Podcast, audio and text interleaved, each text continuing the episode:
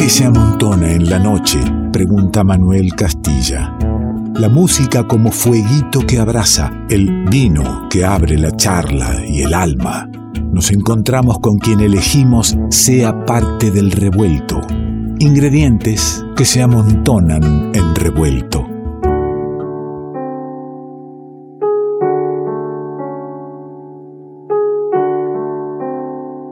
Y yo lo escucho atentamente al Quique cada vez que, que presenta este momento de la música en vivo y del invitado aquí en la radio, porque dice la música como fueguito que abraza.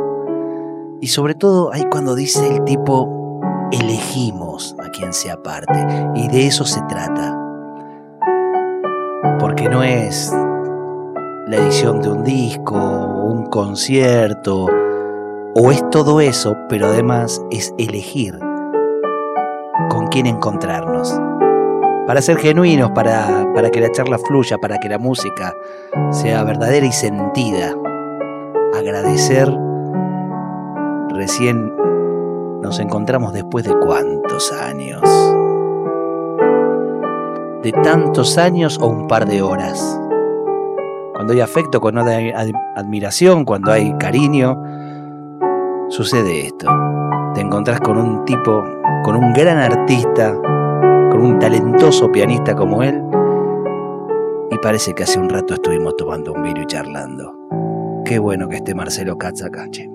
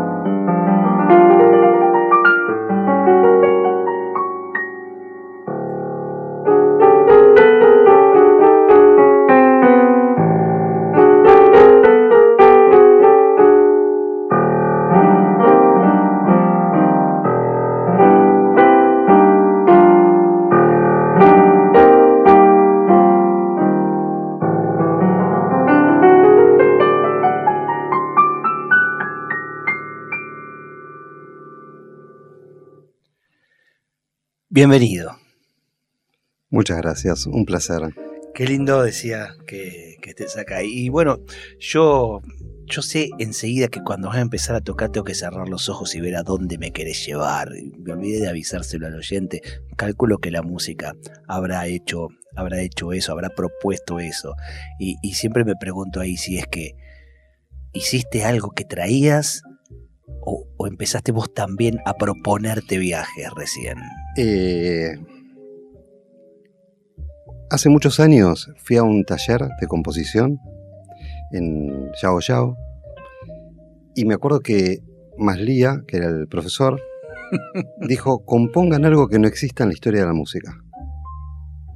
Que nunca, ya se, nunca se haya hecho, nunca se haya escuchado. Yo me acuerdo que salimos todos devastados porque tenías tiempo hasta el otro día para hacer, porque eran 15 días seguidos encerrados ahí en, en el camping musical. Y yo me acuerdo cuando era chico me iba a jugar a la pelota y cuando me aburría me sentaba en el pasto y alguien me había ah, enseñado que yo cortaba un césped, un pedazo de pasto, lo ponía entre mis dedos como una cuerda, soplaba y salía un sonido sin altura fija, pero con un muy sonido lindo, agradable. Entonces me corté un pasto, compuse una pequeña piecita para piano, un poco en un estilo post-romántico, de clásico, ¿no? Y lo llamé Pequeño Preludio para Jardín y Piano. Lo toqué, era muy divertido porque parecía que estaban matando un bebé o una gallina, era muy raro, era como algo tétrico, divertido. La gente lo escuchaba, se mataba la risa. El cuento es que entre los compañeros había un brasilero de la, de la zona de San Pablo, que son un poco más cerrados en el habla, y todas las noches cuando nos íbamos a, comer había un piano de cola y todos los pianistas tocábamos para los que estaban comiendo. O sea, comíamos y nos turnábamos para hacer música. Y, eh, Igor, que era este muchacho, el brasilero, tocaba todas las noches una pieza que nos había encantado y le pedíamos siempre, tocala, tocala, tocala, por favor, toca esa pieza. Cuando Leo pregunta, pide esta consigna, Igor se sienta al piano y toca lo que tocaba todas las noches. Entonces todos nos empezamos a mirar como diciendo, no entendió la consigna. Claro, porque... Pobre con lo cerrado que hablaba, no la entendió. Termina de tocar silencio y el brasilero dice, ya sé, creen que no entendí la consigna. Pero la verdad es que cada vez que escuchamos algo es nuevo, ya sea porque es nuevo o ya sea porque nuestra escucha, pese a haberlo escuchado, es nueva. Porque carga con la historia del momento, con las versiones, con... Entonces fue maravilloso, porque es el mismo río, diría Heráclito, diría Parménides. No, no es el mismo río. No. Y, pienso incluso que aunque eh, sea la misma pieza grabada, o sea que no hay ningún, ninguna posibilidad de que el artista esté cambiando algo, el que cambia es el receptor. Totalmente, totalmente. Totalmente. Que no, no somos el no, mismo. No, no, y que cada vez escuchas algo distinto porque estás con otra escucha, con otra mirada, con otro tonismo emocional. Cambia todo.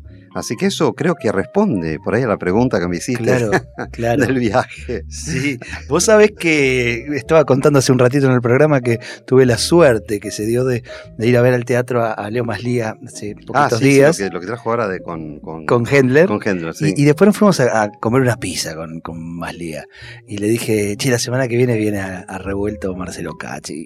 Y, recordó ese taller que acabas de traer qué vos. Bárbaro. Porque el tipo tiene una memoria enorme y tremenda. Tremenda. Eh, que yo ya admiraba cada vez que hace un relato o canta un tema de él, nada más que no sé cómo puede no leer un tema. No, no, no. Eh, pero recuerda eh, cada, cada taller, cada situación o cada lugar, porque yo le trataba de decir, yo te iba a ver cuando tenía 17 años a San Bernardo, una esquina, una esquina Jerónimo, te dice el tipo. Sí, no, no, es tremendo, es tremendo. Sí, no, tiene una memoria.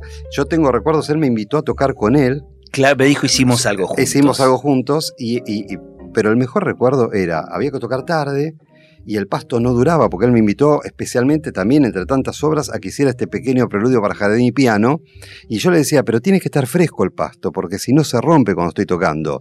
Entonces tocamos en un lugar que era el subsuelo, ahí en la cortada, de, en esa la Piedad, en el pasaje La Piedad. Y me acuerdo que nos íbamos hasta Plaza Congreso charlando, 12, 12 y media de la noche, nos sentábamos en el pasto e íbamos cortando pastitos muy sutilmente y me decía, ¿este sirve? Y mientras nos, nos contábamos la vida. Qué lindo. Hermoso. Qué lindo eso. ¿eh? Bueno, eh, para quien no conozca a Marcelo Katz, acá hay una presentación de parte de Leo Maslía de las anécdotas. O, por ejemplo, hoy me crucé con Pablo Fraguela, otro gran pianista, y lo mismo, ¿no? Cuando le haces el, comentario, eh, esta noche vamos a estar ahí este, disfrutando música con, con Katz. ¡Wow! Qué bueno, qué bueno, qué bueno. Claro, son algunos años, ¿no? Y son algunos años, son algunos años. Sí, sí, sí. Uno no, no se va dando cuenta, pero. De talleres asistidos y de talleres dados. Tal cual, tal cual, y de vivencias, y de compartir, y de, de armar proyectos, y desarmarlos, y buscar otros, y viajar, viajar, esto que decís, uno va viajando. Uno va viajando. ¿Y, y cómo, cómo, es tu viaje? ¿En qué, ¿En qué momento de tu viaje te encontrás? Qué buena pregunta. Digamos, hay un viaje personal y un viaje coyuntural, social, un viaje mundial. En este momento estamos inmersos en tantos viajes que el mío a nivel artístico siento que es como un, un gran momento conmigo de reencuentro, de placer, de, de búsqueda, de búsqueda de silencio para ver qué. Viste que hay edades también. Siento que a mí me, me está agarrando en un momento de la vida el mirar para atrás y decís cuánto he hecho y ahora qué, qué tengo ganas. Y la vida también se sigue abriendo y presentando posibilidades y cómo las tomes también hace que las vivas de una determinada manera y que se abran nuevas posibilidades. Así que nada, muy contento, muy contento. Me pasa algo, pero concretamente con el piano, de- en este momento de, de algo que nunca hice que fue tocar solo. Vos me conociste con. Solo Catrío. Solo Catrío con, bueno, con los mudos por el celuloide en distintas versiones Claro. porque estás con mudos. Claro, sigo Por- con mudos, pero claro. ya específicamente con las películas, yo lo había independizado, volvió a ese lugar con el dúo como Gillespie, ¿te acordás que vinimos? Claro. o sea, muchos, muchos viajecitos distintos, eh, en la sensación muy loca de, de sentir que el piano para mí era tan blanco y negro que yo necesitaba color. Entonces buscaba algún, algún cantante, algún viento, alguna cuerda, porque necesitaba. Y me está pasando de decir, qué lindo instrumento, qué suerte que lo toco, qué lindo tocar solo. o sea, empecé al revés. Llevó unos años de, de búsqueda. Unos cuantos. Claro, eh, me encantó la, la, la- la imagen, ¿no? Tan blanco y negro, justamente, Claro, ¿no? Con- claro. Con, sus teclas. Exacto. y que vos necesitabas colores y hoy los colores te los dan Me esos blancos me, y negros. Me lo vuelve a dar tal cual. Y, y- y- y la otra cosa muy loca también, no es eh, algo que uno no piensa, pero estar solo en un camarín no es fácil. No es fácil. Estar solo en un escenario no es fácil, No, pero claro. creo que peor es estar solo en un camarín. Porque empezás a hablar con quienes querés hablar y con quienes no querés hablar de tu cabeza. Están todos. Y es un gran momento de, de- de- asamblea, si querés. Entonces, este, estar en un buen momento de esos diálogos, estar eh, para el disfrute, para... eh, no me lo esperaba. Te soy sincero, no lo esperaba. Y todas esas conversaciones salen al escenario después. ¿no? total, Se total. comparten ahí. Sí, sí, sí, hay que ponerse de acuerdo porque salimos... o no. Los blancos y negros de- del, del piano que nombraba Marcelo Katz eh, y las películas en blanco y negro que son las que musicalizás. Sí, sí. Eh, para quien no conoce ese proyecto de Mudos por el celuloide, eh, en algún momento nosotros vamos a publicar algunos de los videos. eh, lo que hace, explícalo vos, contalo vos. Lo- Es raro, hace muchos años alguien que me conocía por Soloca, por Soloca Trío, vino a verme, vio la cantidad de colores que había en la música y dijo, ¿no te animás a acompañar una película muda para un festival de cine? Y yo dije que sí, claro, ¿cómo no? Qué lindo. Lo hice, era- esta mujer era la directora de cultura del Instituto Goethe, era para el. Festival de Cine Alemán, Sí. les encantó. Y fue algo muy loco porque eh, eso duró 13, 14 años, o sea, de 13, 14 festivales seguidos. En uno de esos festivales me ve Marcela Casinelli de Cinemateca Argentina y me dice, estoy eh, queriendo hacer un festival en San Isidro. Todos los festivales de San Isidro también participé. Se ve que hay alguna beta ahí que a mí me divierte mucho y que, eh, que a ellos los divierte mucho. que no es acompañar una película muda, sino que es eh, eh, interpretarla eh, eh, en el sonido. Yo, yo estuve viendo, y claro, eh, hay un discurso musical. Hay un discurso musical. Porque no es que vos pones la música de fondo, No, la música no. interfiere, la música está Emito opinión. ahí Emi- está. Opinión. Vos podés llevar esa escena donde vos quieras. Tenés esa potestad en ese momento, incluso por encima del director que ya no está Bueno, entre nosotros. Ese es un comentario que hago siempre, que es muy lindo trabajar con directores muertos. Porque no se pueden quejar. O sea, vos haces lo que querés con su película. Cosa que no me pasa en otras situaciones, que hay que bajar los decibeles, bajar la intención. Me lo trajiste a Ernesto Snager cuando, cuando hicimos el disco homenajeando a Atahualpa y él trajo su, su versión de Chacaré de las Piedras, la tocó y atrás dijo, menos mal que no está. Atahualpa. Y claro, pa- pasa eso, pasa eso. Una vez un periodista que eh, fue, la verdad que muy honesto intelectualmente, no me acuerdo el nombre, no me acuerdo el nombre, porque la verdad que es muy digno cuando alguien te, te dice algo que no estás de acuerdo, se lo refutas y lo publica. Y él me preguntó, que era para Clarín, pero eh, de internet, ¿no? Sí. Y me preguntó, me dijo si yo no consideraba que eh, eh, ay, se me borra el director de Metrópolis, eh, Fritz Lang. Eh, Fritz Lang se ofendería porque yo había hecho una música que en ese momento Eliana Liuni, que era la, la vientista, hacía- hacía gárgaras. A la melodía la hacía en medio de gargas, Sí, pero porque recuerdo, la, claro, por- claro. porque la escena era de alguien tomando y estaban todos emborrachándose y era un jazz muy loco con alguien haciendo gárgaras. Entonces me dijo si yo no creía que Fritz Lang se iba a ofender con algo así. Yo decía que yo creía que Fritz Lang estaba mucho más loco que yo con las películas que hacía. Creo que le iba a parecer muy menor. Eh, Creo, digo, y aparte, eh, yo le decía que yo no sé qué piensa Fritz Lang. No, no tengo la menor idea. Digo, es una chance que yo tengo tal cual. Ah, 100 años después te, te ofrecen una película y el pedido del, del quien te la ofrece es que la intervengas. No, Claro. Yo que sé que es un respeto al está, otro. está pidiendo tu mirada. Claro, claro, claro. Pero este hombre eh, este, fue, fue mucho más inteligente mi respuesta en ese momento porque me sorprendió y casi hasta me enojó por, por la cosa de, eh, de sentir que hacer gárgaras o que un sonido o que una intención puede ser ofensivo. Yo digo, cuando es artístico no hay ofensa, te gustará o no, pero no puede ser ofensivo. Claro. Eh, es como nada, yo le decía, es desconocer mucha música que está hecho con montones de tipos de sonidos. Entonces le decía, y, y aparte no es la intención, digo, cuando la gente se levanta de ver la película, porque también no había visto y, y escuchó algo de la música, y yo le decía, mira, tenés que verlo en situación, la gente agradece porque empieza a pensar que la película tiene determinada intención, y después, bueno, habrá quien le gusta, quien no, por supuesto. Absolutamente. Yo quiero aclararle al, al oyente primero que el que habla es Marcelo Pero Marcelo Katz, donde patina en un recuerdo, tiene aquí a la compañera, que es quien este, apunta con el recuerdo preciso del director o del lugar, eh, ese dato que necesitamos. Y, este, y aparte, esto es un cambio de edades. Hasta ahora era yo el que le refrescaba, y ahora empezó a ser ella la que me refresca, que es muy divertido que pase eso. Está bueno que, claro, que no sean los dos No. sin posibilidad de refrescar, por ejemplo. Exact- Exactamente. este, estaríamos en un serio problema.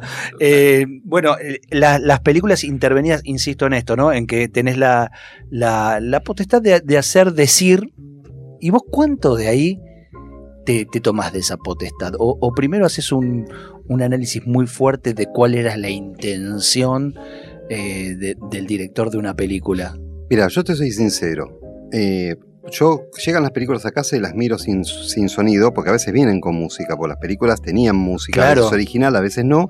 Si vienen con sonido, yo se los saco, no las escucho. Bueno, quiero escuchar la intención. Es más, una vez me dieron ballet mecánico, ballet mecánico de. mm, eh, bueno, estoy con un temita con los nombres. Este, que era de, un, ar- de Fernand Leger, eh, que era un artista plástico que había hecho esa película en función de una música de George Antheil, que era un amigo de Eric Satie, norteamericano, que yo siempre cuento que el tipo cuando estrena, le pasa lo mismo que a Stravinsky, rompe en el teatro, cuando él estrena esa obra, que era para hélice de avión, piano, la percusión, es una locura, es hermosa la obra, este, ballet mecánico. La cuestión es que está, hay un montón de versiones en YouTube. La Ajá. cuestión es que el tipo cuando la vuelve a hacer era yankee, no era francés, porque digo era amigo de Eric Satie, y los yankees tienen otras costumbres. Y se cuenta que se abre el saco y en el cinturón tiene un chumbo. Entonces digo, tienen otras costumbres. O sea, Claro. mostró un arma, entonces dijo, al que no le gusta se va, pero no rompe el teatro, porque me dejan sin laburo. Eh, Digo, es- unos personajes increíbles. Ahora, de esa, de esa música se hace una película. A esa película le sacan la música, la desanclan y se la dan a Bela Bartok. Y le dicen hacer una música. Y así como le dieron a Bela Bartok, un día me la traen a mí y me dicen hacer una música. Y yo siento que es una invitación a tu opinión, claramente. Entonces, cuando, lo, cuando miro las películas, hay películas que son más discursivas. El- hace menos de 15 días acompañé El pibe de El Chaplin. pibe de Chaplin, yo quiero ver Peli- eso. peliculón, No, no, no, la película la vi, Sí, quiero ver eso con tu con- con- música. con una música. Claro, y digo, pero eso tiene una discursiva emocional muy clara. Sí. Entonces es cómo haces para actualizar esa discursiva. Pero el ballet mecánico es una película totalmente surrealista, donde bailan botellas, digo, te da otra cosa para, para, para, para, para musicalizar. Entonces, digo, depende la película, depende, y también depende tu momento. Yo me acuerdo que en un momento me dieron una película de Murnau, que es este Tabú. Y que era muy difícil la película, era muy, muy difícil. eh, muy difícil porque era una especie de documental, una historia, pero hecha en una, en una isla del Pacífico con indígenas de la isla. Sí, ese está en el disco de mudos. Claro, claro, Claro. exactamente. Sí, sí, sí. Y tenía tres actores nada más. Y la película duraba casi dos horas. Era muy lenta, era para mostrar las costumbres. Y yo me acuerdo que la miraba y me compré un vino y no alcanzó el vino y me compré otro vino y la miraba y la miraba y no sabía por dónde entrarle. Y en un momento dije, bueno, vamos a ponerle humor, porque esto, si hay que no tiene es humor, y cuando lleguen los momentos crueles, los tenía, vamos a bajar a tierra y, y acompañarlo. Y le hice mucho chiste musical, demasiado. Entonces me acuerdo que cuando llegó el momento eh, del día del concierto, estaba con Demian Loaces y Eliana Liuni, los abracé a los dos, era creo que la tercera o cuarta vez que íbamos a ese festival en San Isidro, le dije, fue un placer que me acompañaran hasta acá, hoy nos echan. Sépanlo, digo, no se sorprendan, pero nos van a echar porque me acabo de caer en la cuenta de, de- de lo que compuse, es un delirio. Cuando, cuando salimos al público, veo delante, en primera fila, entre los invitados, a Jorge Luz. Y yo pensé, Jorge Luz, mi ídolo. Yo los tenía entre los cinco grandes de buen humor. Claro. Los tengo ahí adelante, no lo puedo creer, y justo viene a ver mi fracaso. Qué lástima no poder abrazarlo en un momento más glorioso y no hoy que me van a echar. Yo, esto en mi Qué cabeza. maravilla. Tremendo. Salgo a tocar al aire libre, empieza la función y Jorge Luz tenía algo muy particular que era una carcajada muy punzante, Sí, claro, muy brillante. claro. Y arranca la película y empieza la risa de Jorge Luz en primera fila. Y yo dije, vamos, bárbaro, ya con esa risa Claro. estamos hechos. Y fue un exitazo, fue tremendo. Y me- siempre me costó muchos años borrarles de la cabeza, porque terminaba cualquier otra película y me decían, vos sos el de tabú. No importaba lo que venía a hacer, Claro. vos sos el de tabú. O sea, quedó grabado mucho tiempo. Y yo sentí que había jugado muy fuerte, que había sido casi irrespetuoso. Esto es lo que uno después piensa, pero en el momento de hacerlo yo sentí emocionalmente que esa película necesitaba ese empuje. ¿Sabes qué es lo interesante? Y, y lo marco para, no solo para quien emprende la música, el arte, la vida, ¿no? Que, que estaba frente a un desafío donde creías que ibas a perdedor, donde creías que era el fracaso, donde creías que no ibas a cuajar con el- la aprobación del público. Sin embargo, me estás contando que saliste a hacerlo. Sí, no había otra. Bueno, no, no. Hay, Digo, no, hay miles de, de situaciones en que alguien eh, autocensura. no, este, peor, es cuando no te das cuenta. Digo, yo tengo la misma versión al revés. Digo, me gané una beca, estudié con Gandini, estudié con Gandini, lo quería conocer a Gerardo, quería saber. Eh, Gandini, la, la beca consistía en ir a tomar unas clases y componer una obra que se editaba. Y se editaba por Ricordi y se tocaba, se estrenaba. Y eh, compuse una obra a los, a los 3, 4 minutos primeros. Gandini me decía, esto es un cabaret, es genial lo que hiciste, de música contemporánea. Pero era un delirio. Yo me acuerdo que me reía mucho. Después, bueno, Gerardo estaba mal de salud, empezó a faltar, a mí me faltó ese estímulo y empecé a pensar que iban a tocar músicos clásicos y empecé, sin darme cuenta, a, a esconder la obra. Y cuando Gandini la vuelve a escuchar, ya con los 12 minutos que habían pedido, me dice, está muy buena, pero ¿qué pasó con el cabaret? Y me acordé del cuento de Dolina, del tipo que le piden que haga un mural en la pizzería, que el tipo tarda años en hacerlo, que contrata asistentes, que él cree que es Miguel Ángel, y el día que lo termina, el gallego le dice, vendí la pizzería, y le ponen cerámicas encima, y él va a tomar moscato mirando la manito. Y yo me acuerdo que reconocía la manito en la obra y decía, ¿qué me pasó? ¿Qué me pasó? Digo, ¿cuándo fue que me, que me traicioné? Digo, no estábamos exentos de, de- esas traiciones, del miedo, de, de la inseguridad. Qué interesante cómo me guardo cada una de estas, de estas reflexiones. Eh, música para, para películas significa, ¿no? Basarse en, en algo que ves y que intervenís. Pero nos podés, eh, sin, sin esa imagen, que nosotros intervengamos y le pongamos imagen a lo que vos nos propongas. claramente, claramente. Marcelo Katz está en el revuelto.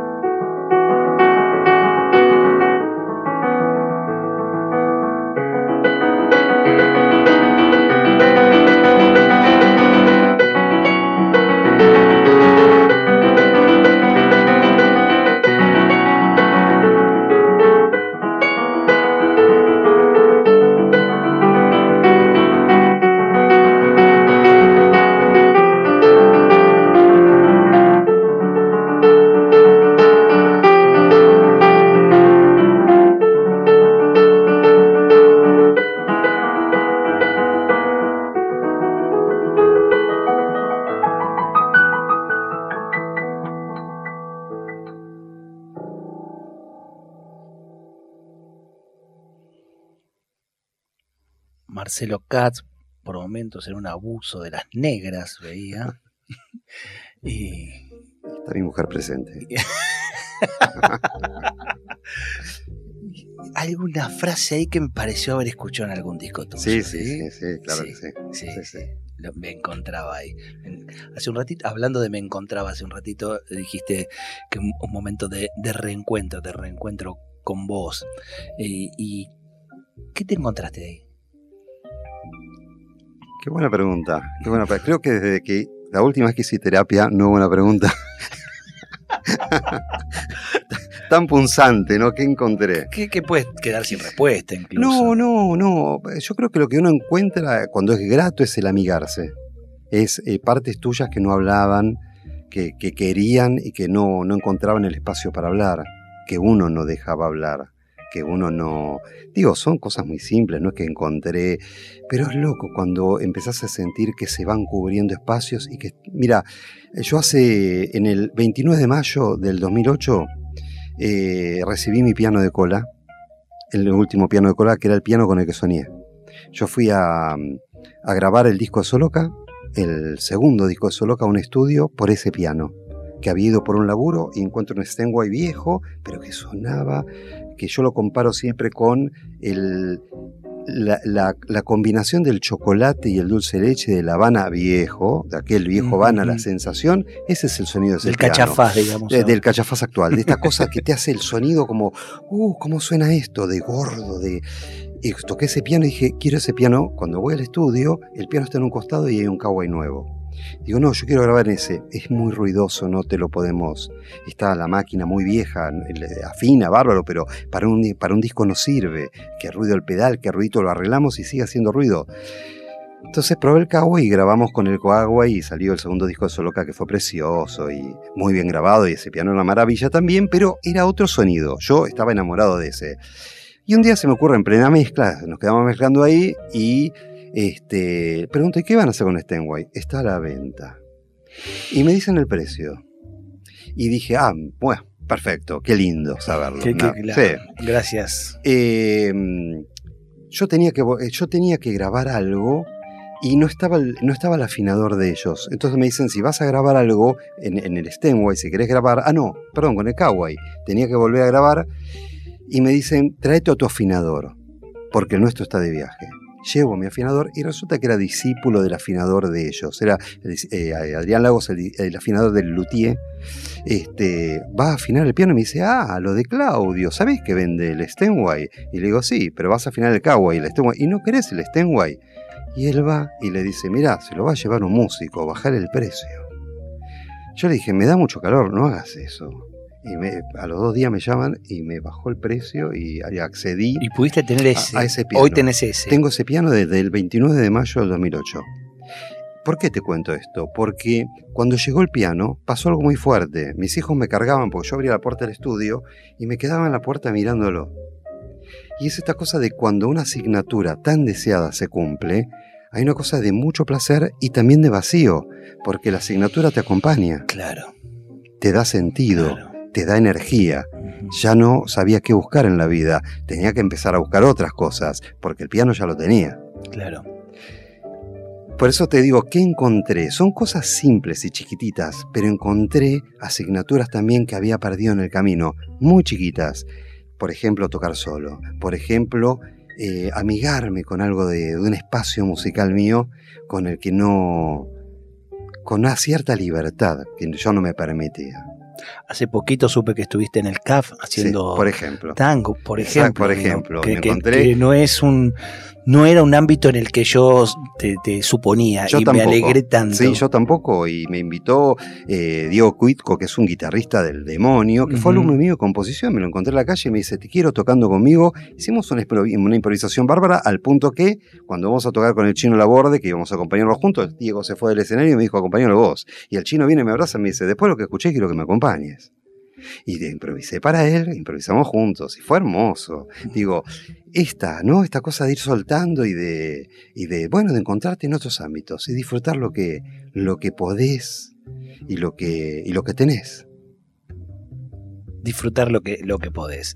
Eh, está lindo, ¿eh? Y encontrarse. Y encontrar encontrarse. pequeñitas cosas. Exacto. De eso se trata. Exacto, eh, incluso, exacto. Claro, de, de eso se trata. Eh, y bueno, y con este trío con mudos por el celuloide, en esta formación que también, que no les he dicho, tiene a Patricio Villarejo en el, en el cello Sí, y a, y a Pantirer, a Martín Pantirer en los vientos. sí. Este, siempre, eh, siempre lúdico, siempre, siempre con, con tipos que se suben a esta propuesta, tipos y tipas, ¿no? Me la recuerdo a Eliana. Eh, y cuando hablaba también de las veces que te hemos nombrado en este programa, recuerdo ya hace unos meses que nos visitó eh, la Vicky Sotalis. Y, claro. y- y haciendo un recuerdo de cuando la había conocido, puse un chiquitín del disco y, y una lágrima le, le caía a, a la Vicky recordando tanta, tanto Tanta- divertirse con la Claro, tal música. cual, tal cual, tal cual, Eh, tal cual. Pero, pero cuando digo divertirse no se trata de, de un juego irresponsable, ¿no? No, es, es- es- es sacarle esa, esa, esa dosis, esa cuota de, de, de- de- no sé de qué, de, de como de formalidad eh, excedida, ¿no? De, de que las cosas deben ser. Mira, yo vengo de una experiencia muy fuerte esta, este tiempo. Eh, yo trabajé muchas veces con Ciro Sorsoli, que es un director de teatro fantástico, pero fantástico, y le ofrecieron hacer la obra de teatro para los 100 años del Cervantes. La obra la escribieron juntos con Gonzalo de María. e Un hicieron- sainete, si no me equivoco. Un sainete, Ahí tal está, cual. Sí. eh, sí, tal cual, pero un sainete con muchos tips de este momento, muy gracioso. Actualizado. Pero sí, tremendo. Y la apuesta es increíble, es increíble. Y Ciro me dijo, tenés 16 actores. Algunos son músicos, la mayoría no, haz lo que quieras. Y fue trabajar con ellos y me di cuenta que el texto no se iba a sostener con música grabada y dije, van a tocar ellos. Y los entrené, fue un laburo en plena pandemia, encerrarnos en el piso 11 del Cervantes, cuatro o cinco horas entrenarlos, hacerlos tocar, eh, a buscar los colores. Quedó una cosa increíble. Y tiene que ver con esto de, eh, de- del permiso, de la diversión, de que los actores estaban muy entregados. Yo cuento que puse 40 tímbricas, 40 instrumentos diferentes en el escenario, chiquitos, digo, de arpa de boca hasta bombo de murga, eh, no sé, hay de todo. Y yo mostraba un instrumento y todos gritaban yo. No era que se iban para atrás, todos decían yo quiero, yo quiero, yo quiero ese. Una locura. Eh, la cuestión es que hay una cosa de, una vez hablando con un actor decía, pero a vos te gusta todo lo que hacemos. Es un, un tipo muy, muy ¿no? Como él acepta rápidamente las consignas. Y le digo, mira, muchas veces superan mis consignas. Yo las tiro y donde yo pongo el marco, ustedes lo superan haciendo. Y es esta cosa de sacarle ese marco. Yo lo que siento es que el marco sirve como disparador, pero cuando vos te quedas con el marco puesto, que nos pasa, que pasa mucho en la docencia, me claro. pasa mucho decir, empezar a ver el marco que se produce real, que tiene que ver con el otro, con lo que el otro tiene para decir, con lo que el otro ofrece, e inventar, si querés, un marco para nuevo, que es un laburazo. Ahora, yo le decía, yo me iba fascinado, fascinado con lo que ofrecían ellos a partir de las propuestas. Una locura. Y digo, tiene que ver con eso, con no tener miedo, no tener miedo. Creo que eh, el mayor logro de esta época es que tuvimos tanto miedo que con la pandemia, con hay cosas de la edad también o que te tocan vivir, eh, perder pa- familia. Claro. Y, entonces digo, también vas encontrando que, eh, que el miedo mejor te lo guardas para otros lugares. Lo Digo- elaborás, lo elaborás, lo trabajas. Claro, claro, no para esto. Marcelo Katz, yo tenía miedo que el programa se me haga corto y se me hizo corto. Este, en el recuerdo de otras charlas también. En el programa y se hace corto porque la charla fluye, porque es lindo escucharte y porque también está el piano acá que quiero que suene para cerrar este, este momento en, en Revuelto. Gracias por venir, che. No, un placer gigante, nos lo debíamos. no esperemos otros tantos años. No. Porque, ¿sabes qué? Claro, no, no, no cerró el tiempo, ya está, el tiempo se nos fue y nos seguimos debiendo entonces algo. Sí. Eh, y yo voy perdiendo la voz, eh, cada vez estoy menos, con menos posibilidades de cantar ese tema que vos no te acordás. No, sí, querés que te diga chupetines y acuarelas. Ah, sí, claro. ¿Viste? ¿Viste? Bueno, un día, Lo tenemos que hacer. un día este, sí, en un pero- programa más largo donde, no, no digo por el tiempo, sino digo porque fluya un poco más de vino que una botella Totalmente, totalmente. Y, y- y, y un y pe- yo pierda el miedo. Exactamente, y un pequeño ensayito para encontrarnos. eh. Vas a trabajar más que con los 40 tipos del Cervantes. Pero, pero bi- bien lo vale, bien lo vale. Renovamos entonces el plazo fijo y nos vamos a volver a encontrar. Totalmente. Marcelo Katz cierra musicalmente el revuelto de hoy. Un lujo, Marcelo Katz.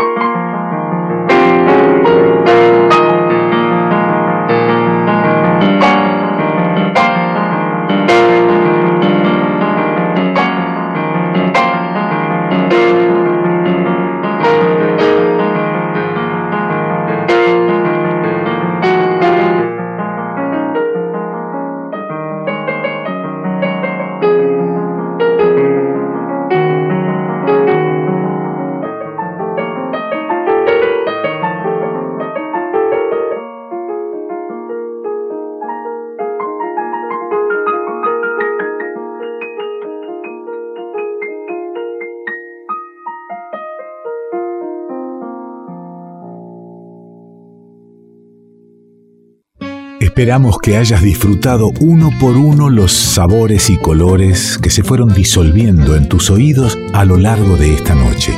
Y ojalá quede un espacio para un próximo encuentro. Revuelto de radio. El todo es más que la suma de sus partes.